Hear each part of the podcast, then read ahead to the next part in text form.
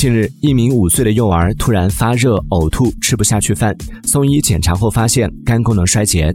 郑州大学附属郑州中心医院的医生在寻找病因时，发现孩子体内感染上了肝吸虫。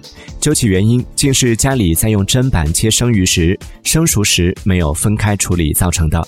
肝吸虫的繁殖能力极强，如果切菜时没有将生熟食分开处理，生肉上的肝吸虫幼虫就容易粘到熟食上，一旦被人吃下。极易在肠道孵化安家。